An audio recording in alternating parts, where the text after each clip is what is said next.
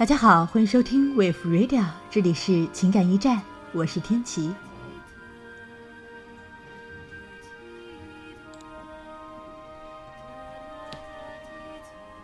我昨天晚上梦到你了。他在电话一端说：“我说，嗯，我梦见我们分手了，就在叫 A 那个大平台上，你还穿着横条纹的短袖衫。”他说。今年冬天，一点儿也不冷。我站在图书馆外面的小路上，踩着厚厚的梧桐树叶，接他的电话。我从梦里惊醒了，凌晨四点，醒来发现自己满脸泪水。他说：“就在我难过的时候，我才反应过来，我们好像早就分手了。”他又说。我不记得我们具体分手多久了，大概三年，大概三年半。只知道，如果我们没有分手的话，到现在该是四年零三个月。我早把他的联系方式通通删去，我也天真的以为我再也不会想起。可是记忆是个和爱一样诡异的家伙。他总是偷偷蛰居在我身体的某处，趁我不注意的时候，他便蓬勃张狂。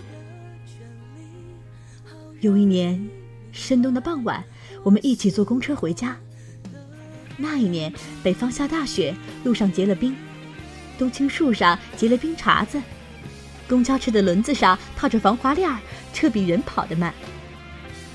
横着三个座位，我们并排坐，我坐在你旁边，对面。也是三个座位，与我们对坐的是一个中学生模样的姑娘和一个小伙。我在车上绘声绘色的跟你描述一天老刘在班里的糗事。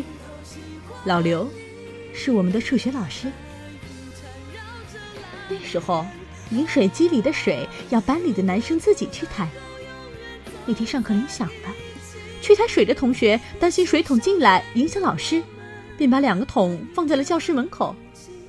冬天的教室门上挂着厚厚的门帘儿。老刘课上到一半，说他要回去办公室拿纸，一掀门帘，一个大步流星走出去，连人带桶一起滚在了走廊里。我哈哈的笑，你也哈哈的笑。坐在我们对面的姑娘小伙显然也是听到了我声情并茂的故事声，一起哈哈的笑。窗外，雪融浮动。雪天路滑，路上一个摩托车窜出来，司机猛踩了刹车。公交车里一片骂声和惯性中停在了北方寒冷的冬天。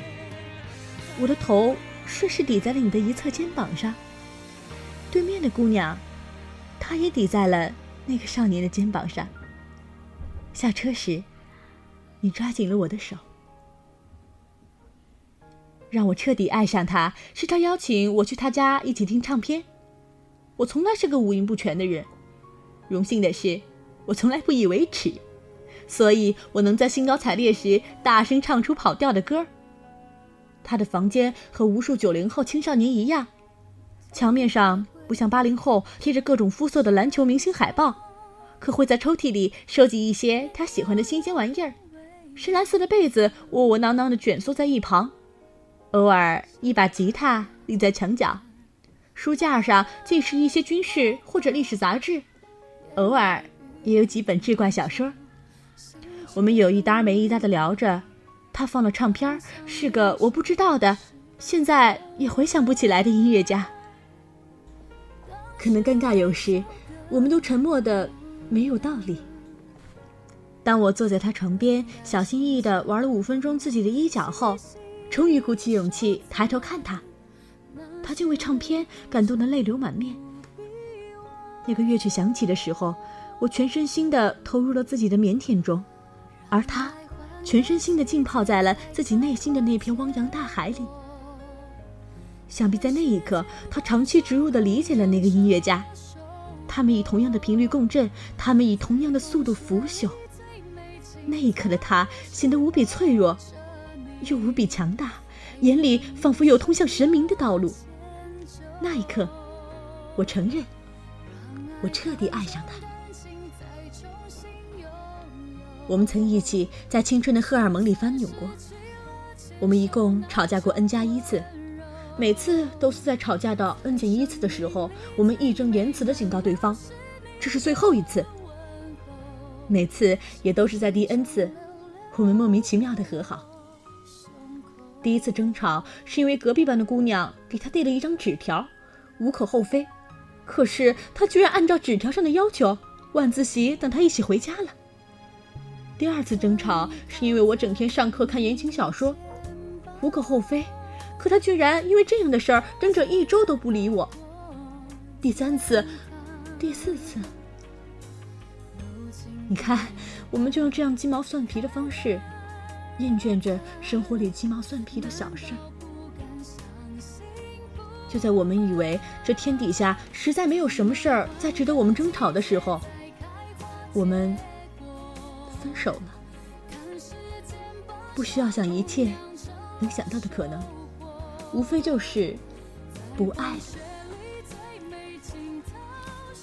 分手以后，他说送姑娘回家是想当面和她说清楚，不想他失落，毕竟他没有欠他什么。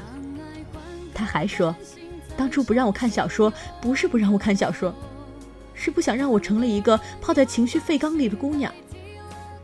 说实话，分手以后，我觉得你太男人了。我一路跌跌撞撞，后来有过七八个男朋友，可是谁也没有他给我的感觉强烈。我一直在思索，这是为什么。后来在读《挪威的森林》的时候，看到了一段渡边君对初美的描写，便有了豁然开朗的解答。初美是渡边好友的女朋友。按渡边的话来讲，初美长得不算漂亮，她所发出的不过是微不足道的力，然而却能引起对方的心灵共振。它类似于一种少年时代的憧憬，一种从不曾实现而且永远不可能实现的憧憬。这种直欲燃烧般的天真烂漫的憧憬，我在很早以前就不知道已经早遗忘在什么地方，甚至很长的时间里。我连他曾经在我心里是否存在过，都未曾记起。而初美的震撼，恰恰是我自身的一部分。他给我的提醒是，唤醒了我身上长醒未眠的那一部分。他不仅仅给了我一段男女相恋的甜蜜时光，还给了我一个作为异性的充满理性和逻辑的视角和思考。他不仅给了我一个作为男友的温柔和关心。还给了我一个作为朋友的真心诚意的劝解和勉励。我们在一起的日日夜夜，长相厮守的日日夜夜，偶尔一个人的日日夜夜，宁愿时间静止的日日夜夜里，他都在唤醒我的一部分。离开他后的日日夜夜，索性的唤醒我的，我都保留着，带去下一个日日夜夜。大概十年前，发小问我。你会喜欢上一个什么样的人？我摸摸脑袋，想着从小和我一起长大的邻居哥哥，说：“我想一个和我一起长大的人。”十年前，我十二岁，他也十二岁，我们还不认识。大概六年后，我坐在他后面，用圆珠笔在背后戳他。我悄悄地把写着办证的小纸条贴在他背后，他从不介意。六年前，十六岁，他也十六岁，我们刚认识没多久。大概四年前，我给他写：我的身体里住过我一生，至今每个冬天的大雪，住过大海，住过这世间所有流浪的爱人。他问我：是马良的坦白书吗？四年前，我十八岁，他也十八岁，我们好像从小一起长大。现在，我二十二岁，他二十二岁，他爱上另一个他，而我，也爱着另一个他。我会告诉别人，我们不认识。我想，他也一样。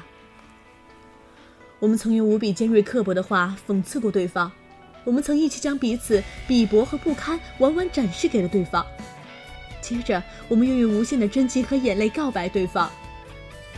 在泛滥的荷尔蒙里，一切都单曲循环。这个能接来一把你递来的刀，看见你伤疤的人，是可以爱的；这个能许给你一束光明，能用光明刺痛你的人，也是值得离去的。有时候真觉得，爱情像大海，像童年的大海，无边无际，到不了头，广阔到我的心里曾经除了他，什么都容纳不下。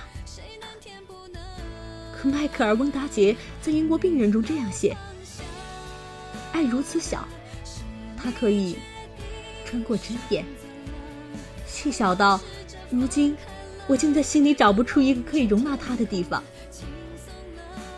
可没和你在一起，我也很高兴，仿佛如同一场梦，我们如此短暂的相逢。我在电话里愣了一下，说：“你确定我穿着横条纹的短袖衫吗？我很胖哎。”好，观众朋友，以上就是今天的情感驿站，再次感谢您的收听。我们下期再见。